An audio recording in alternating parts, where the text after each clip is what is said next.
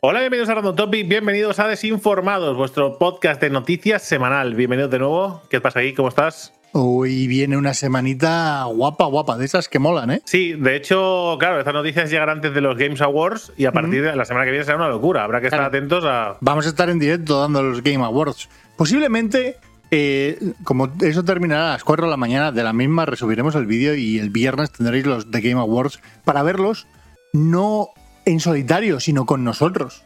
Claro, tranquilamente, calmadamente, ¿no? Sosegadamente, escuchando chascarrillos.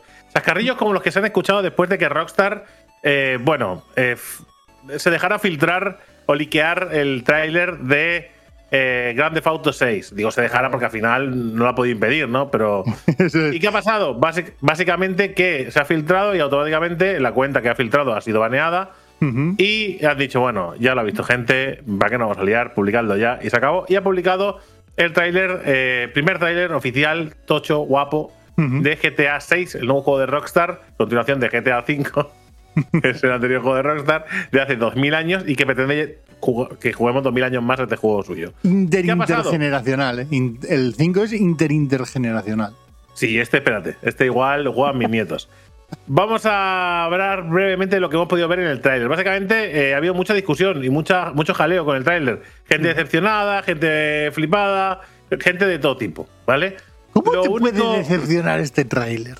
Bueno, ahora hablamos brevemente del tema, tampoco vamos a dedicarle el podcast de hoy a este juego, Vale. pero decir que la fecha se ha anunciado para 2025, ¿vale? Que también te digo, te podías haber esperado para, para sacar un tráiler.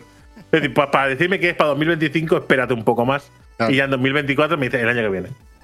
¿Sabes? Es que no te costaba nada sacarlo en enero. Nada me de decepciona menos.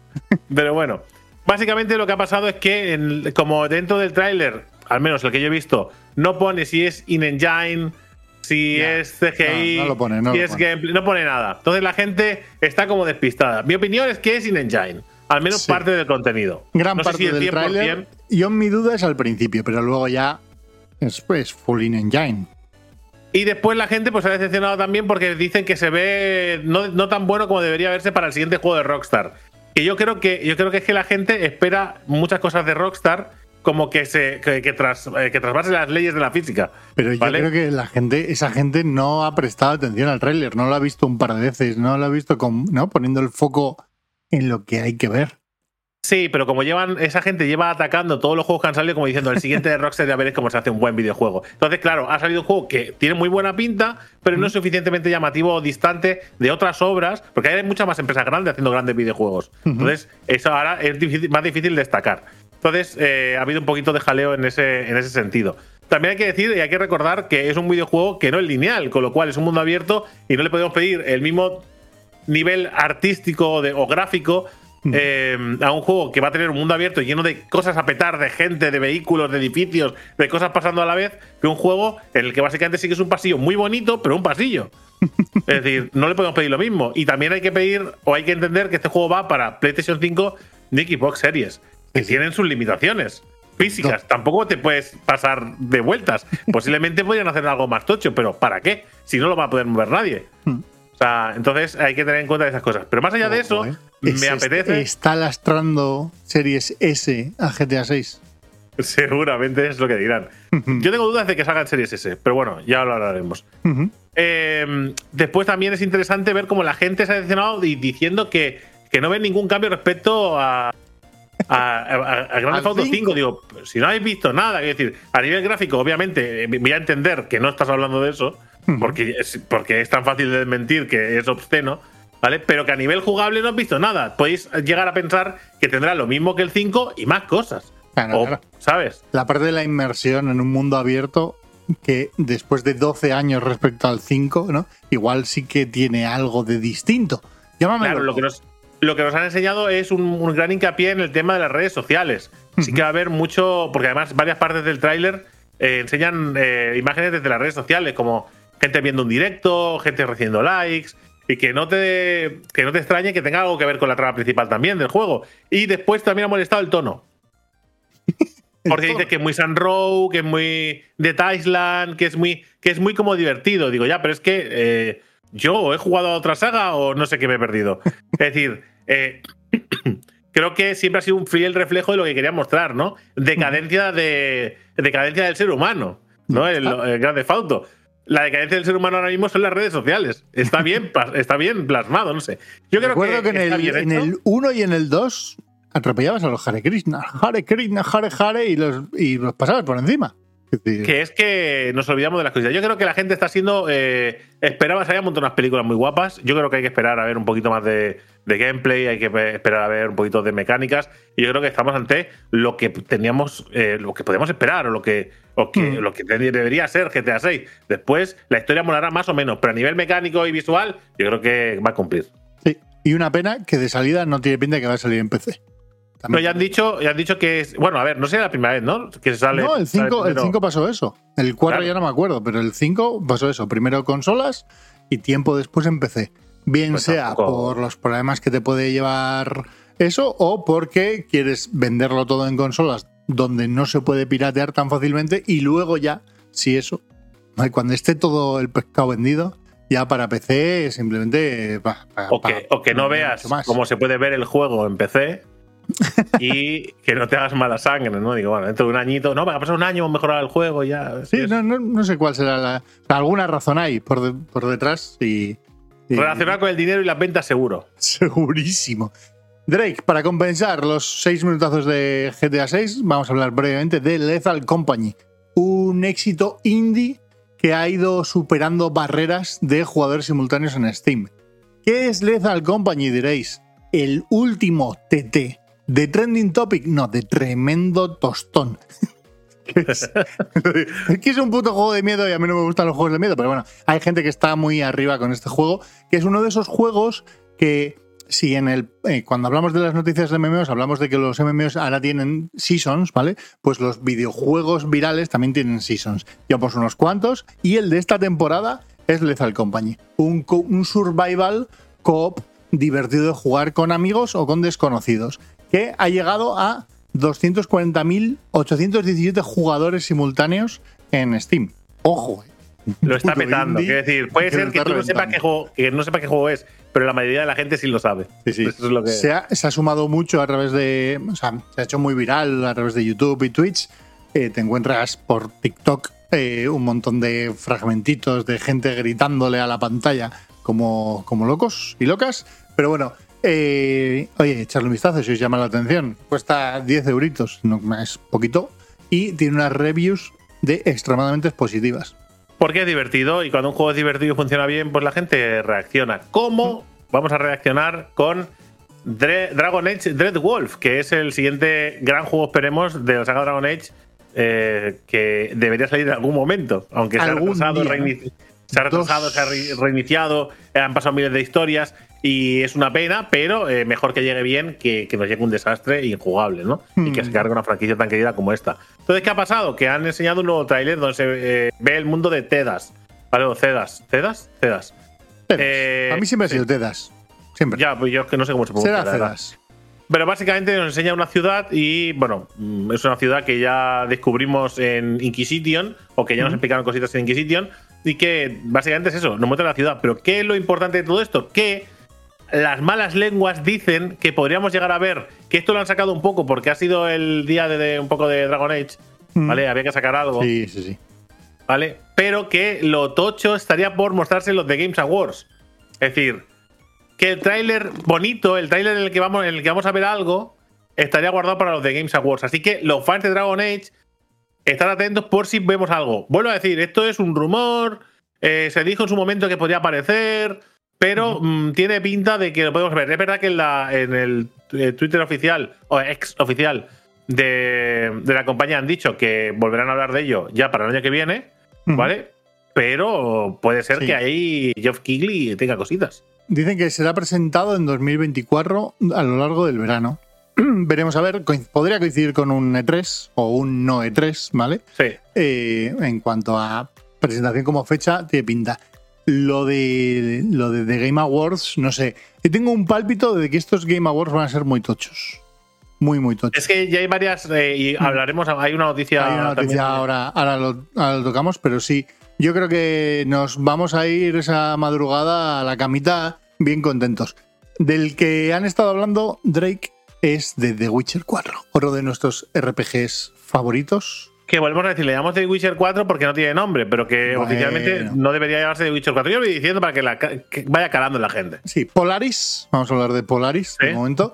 Yo no sé si Sebastián Kalemba, responsable de dirigir la próxima trilogía, ha dicho la palabra textual de The Witcher 4. Lo que sí que ha hecho es compararlo con otro juego de eh, su propio estudio, con Cyberpunk 2077. ¿Para qué lo ha comparado? ¿Tú para qué dirías? Pues mm, va a ser alguna chorrada. Es que leído la noticia. Quiero decir, no, ya no me puedo hacer spoilers. Va- lo ha hecho para hablar de la libertad que tendremos en The Witcher 4 comparado con Cyberpunk 2077. Para aquí las máquinas, para las Para la- rotativas. Para Vale. las relativas, correcto. Cuando la gente ha leído esta noticia, este titular ha dejado de leer. Porque la cantidad de gente que ha empezado a despotricar sobre que ya de Witcher 3 tenía libertad, que ya te podías mover por el mapa, que te podías poner por no sé cuánto, ¿vale? Y nadie ha leído que se refería a otro tema que ahora vas a comentar. ¿De qué tipo de libertad se refiere? Sí, sí. A ver, en realidad lo hace para comparar, porque después además dice que la señal de identidad es la libertad que se le da al jugador siempre con límites, ¿vale? Y luego habla de eh, que, por ejemplo, en Cyberpunk 2077 tú puedes elegir el trasfondo de tu personaje, ciertos parámetros, no sé si será hombre Sí. o mujer, pero que luego siempre eres V y siempre vives la historia de V, que se ramifica por muchos sitios, pero siempre eres V dentro de ciertas restricciones que básicamente es la historia del propio juego y mm, hasta donde lleguen las ramificaciones o las elecciones que tú haces a lo largo del juego para acabar en un final u otro, ¿no? O acabar en un romance u otro y demás. Pues bueno, que The Witcher seguirá esta estructura. Mucha libertad, pero hay un camino específico a seguir desde el punto de vista narrativo. Claro. La es que a historia eso me es la historia. No, pero que al final lo que te da es, o sea, te da libertad a nivel Sí. narrativo y a nivel de creación, pero con la historia marcada. Que no está hablando aquí de que tengas un mundo abierto de un tipo o de otro. Y o que, tampoco, o sea, y tampoco está hablando de que te vayas a crear a tu propio The Witcher. Claro, Y que le vayas tampoco, a poner que- tu nombre, no. que a veces los titulares hacen más daño que otra cosa, porque la gente ya no solo es que, es que los use de clickbait, sino que es que la gente no lee más abajo. Y es un problema, pero bueno. Lo que no es un problema es el dinero, Geek. ¿Para quién? Para Phil Spencer. Claro que porque sí. se, porque Dólares. se gasta casi mil millones anuales en juegos para el Game Pass. Decir parties, ¿eh? Estamos hablando de desarrollo. No suma lo suyo. No, dice, suma no, lo suyo. Lo, mío está ya pagado. Lo mío es otra cosa, eso invita, invita a otro. ¿Vale? Mil millones, vamos a decir mil millones porque es casi. ¿Cuáles son 950? Mil millones. Sí, mil millones. Vamos a. No mil millones anuales. eh, y lo mejor de todo es que dice el amigo Phil Spencer es que es rentable. Ah, margen positivo, ¿eh? Margen positivo. ¿Qué podemos? Porque mucha gente ha pensado, cuando ha pensado en esta historia, no lo dice exactamente, evidentemente no da cifras. ¿Vale? Pero cuando la gente piensa en esto, pues ganará mil, mil millones y un dólar Y, un pe- y una peseta. y un es- penique. No, no, no. Cuando se hacen estos márgenes, se habla de una cantidad de dinero representativa, una cantidad de dinero decente. ¿Qué, pueden, haber- qué puede ser que ganen 1.300 millones? Pues unos 1.300 millones pueden ser. No tiene por qué ser 2.000 millones, pero que tiene que ser unos cuantos, porque si no, no es rentable. Entonces cubres costes. ¿Vale? Sí, sí. Entonces, para que sea rentable, tiene que superar lo que te estás gastando de una manera holgada. Entonces, es lo que dice, ¿no? Que Game Pass es un servicio que es financia- financieramente viable. Lo que quiere decir es que genera dinero. Hemos invertido mucho dinero, más de un millardo de dólares. Me gusta la palabra, ¿eh? Millardo de dólares. Casi mil millones de, de euros en juegos de terceros para Game Pass. Y aún así ha sido rentable. Que de hecho, los primeros años ya decían que no, que no daba dinero. Que costaba dinero, porque al final estaba sentando la plataforma y es normal. Pero ya el año pasado empezó a dar dinero y ahora parece que es rentable. El cambio es de dar dinero, ¿vale? A ser rentable. Bueno, al final, ¿no? Creo que en la última cifra que se daba era alrededor de 30 millones de usuarios a nivel mundial. Multiplicas por 10 dólares de, de ingreso eh, después de... No, lo- no, no, no, no. Lo mejor de todo es que la mayoría de usuarios tienen Ultimate. Bueno, sí, hablaban, ¿no? De un 80-20, Sí. una cosa así. Pero bueno, Sí. por redondear, por precios, quitas impuestos y demás, échale 10. Es por redondear, Venga. simplemente. Que es que son 300 millones al mes. Redondeando. Claro. 12 meses tiene un año, pues hombre, Pues te salen los números, salen, los números salen. Al final es que son matemáticas sencillas. Eh, como sencillo es, o no, lo que va a pasar con Sega en los The Game Awards. Ojo, ¡Ojo! Ojo, ¿eh? Sega, ¿eh? Sega mira lleva- que hay compañías, mira que compañías que podría esperar que intentaran dar un golpe sobre la mesa, pero Sega Pero me Sega- flipa que los y me, me ilusiona a la vez, ¿eh? Claro, por eso decía yo antes lo de que, ojo, que si me algo tocho. Sega lleva calentando desde hace un año o dos años, no me acuerdo Dos, cuándo dos. fue. 2021. Vale, que hablaron de que iban a preparar superjuegos, ¿vale? Aparte de las Sí, mierdas que hacen. Sí. Sí, sí. Aparte de las cosas que hacen con Sonic, ¿no? Algunas muy tochas, otras no tanto. No, y Eh, la que Dragon no. Espera, voy, voy, voy, llego, llego. Ah, vale. Luego tiene al, Eh. Ryo, al Ryoga Toku Studio montando eh, el Like a Dragon, ¿no? Eh, y por ahí le va muy bien. Tiene otros estudios que también les va muy bien, con los Persona, Atlus y demás, ¿no? Eh, pero le falta algo, Drake. Sega dice, ¿Qué le yo, qui- yo quiero el megatón, quiero el megajuego. Lo que ha hecho GTA 6 es poco. Para A ver, Sega. igual eso no lo han dicho. No, Igual pero yo no. lo entiendo así. Entonces llevan Vale. calentando con hacer superjuegos. ¿vale? Y ¿Vale? llevamos mucho tiempo esperando ver qué es lo que va a pasar con Sega y sus superjuegos. Puede ser que veamos por primera vez el primer superjuego eh, del que habla Sega. Estaría tan guapo que el primer superjuego de Sega fuera un RPG con combate por turnos. Estaría tan guapo. No lo va a ser, ¿eh? No lo va a ser. Pero, El Soleil Remake. pero me, gustaría, me gustaría pensar que va a ser un RPG de cualquier tipo, aunque sea Action y tal. Me gustaría pensar que va a ser un juegazo de estos. Algo inesperado. Pero lo mejor Bueno, de todo es que lo, que- lo presenta de los Games Awards, ¿no? Eso es, sí, sí, que toda la historia de esto viene porque han mandado a ciertos streamers, ¿vale? Eh, nosotros somos streamers, a nosotros no nos lo han mandado, pero da igual, nos damos Cierto. por aludidos, gracias Sí. Sega, ¿vale? Sí, Sega. una, ca- una carta diciendo que empieza una nueva era con nueva energía y que estemos atentos a los The Game Awards. Con lo cual, hombre, si esto lo haces para presentar un DLC de Sonic eh, No, no, yo no, te no. rompo la cabeza. ¿vale? No, no, no, no. Esto, esto se va a venir algo grande. Eso me gusta, me gusta bastante. Me gusta casi tanto como Baldur Gate 3 y sí sus que es nuevos grande. parches. Eso sí que es Eso sí que es grande. Baldur Gate 3 que sigue parcheando el juego porque, a ver, nos ha gustado un montón. Es maravilloso juego. Posiblemente se lleve el, el juego del año. Sí. Posiblemente sea el Tuoti del año. Pero, o no, ¿eh? Pero, pero Ah. al menos para mí, tiene pinta de que va a ir por el- el- los tiros van a ir por ahí. Pero Todo lo que no llegó de es. Raúl. Lo que no llegó es pulido, ¿vale? Porque a día de hoy siguen parcheando el juego, eh, que es un juego muy complejo y grande, y, pero eso sí, van rápidos y son eficientes, ¿vale? Y van pasito a pasito, pero, pero firmes. ¿Qué ha pasado? Que el último parche trae un, aparte de, de los parches, trae contenido nuevo. Mm, y un modo de juego, ¿no? Y bueno, un montón de cosas. Trae el- un epílogo jugable y dos dificultades extras. Mm, Hostia, me parece muy bien, ¿eh? Me parece muy bien lanzar parches y mejoras. buen, Básicamente ritmo, las. buen ritmo, perdona, Derek, buen ritmo de actualizaciones teniendo en cuenta que esto es cuatro meses, tiene el juego.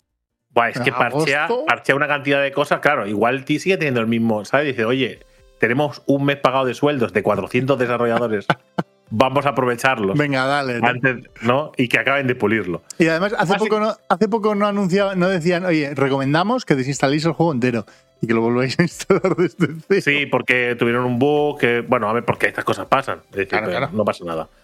Básicamente, las mejoras más destacadas son resolución dinámica en PlayStation 5, mejoras de rendimiento, sobre todo en el acto 3, que funcionaban reguleras, hay que decirlo. Mejora, el 1 funciona muy, muy bien comparado con los otros dos. Mejora de rendimiento en los ordenadores menos potentes, que eso también se agradece. Eh, cuando estés en el campamento podrás acceder al inventario de los compañeros que no formen parte del grupo, también era un coñazo. Son mejoras y arreglos, ¿eh? Un nuevo combate en la torre de Ramaz- Ramaziz. eh, bueno, es que no puedo decirlo porque sea spoilers. Si pasa una cosa de, de la historia. ¿Vale? Y eh, el traje de Orin ahora es botín y lo puedes llevar, lo puede llevar cualquiera. Le hemos dado un nombre y una descripción poco agradables. ¿Vale? Además de corregir errores en las misiones, bugs, eh, como que los personajes no jugador pudieran disparar dentro de las casas a través del techo, que pasaba, o que la pantalla se volviera negra durante la escena de, de un romance eh, con Astarion, que también pasaba. Es decir, cositas, cositas, cositas, cositas. Eh, pero bueno, parchecito, nuevo epílogo jugable, dificultades. Dan ganas de rejugarlo si tuviera tiempo. Claro, necesitas otras 100 horas, ¿no? Claro. No pasa nada, Drake. Eh, porque hay otro juego por ahí que también requiere unas cuantas horas para rejugarlo. Y ahora quizás eh, tenga todavía más sentido. Porque Cyberpunk, Cyberpunk 2077, si la versión 2.0 ya era muy guapa, con la versión 2.1 que llega el, llegó el 5 de diciembre, eh, se trae unas cosas muy interesantes y sobre todo algo que yo creo que, que claro, tiene mucho sentido dentro de Cyberpunk 2077, que es el metro.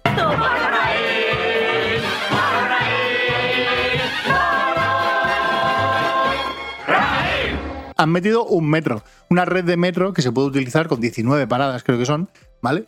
Para cinco líneas de metro, porque hay una parte de la promoción del propio juego que tiene que ver con el metro, con estar viajando en el, en el suburbano, ¿vale?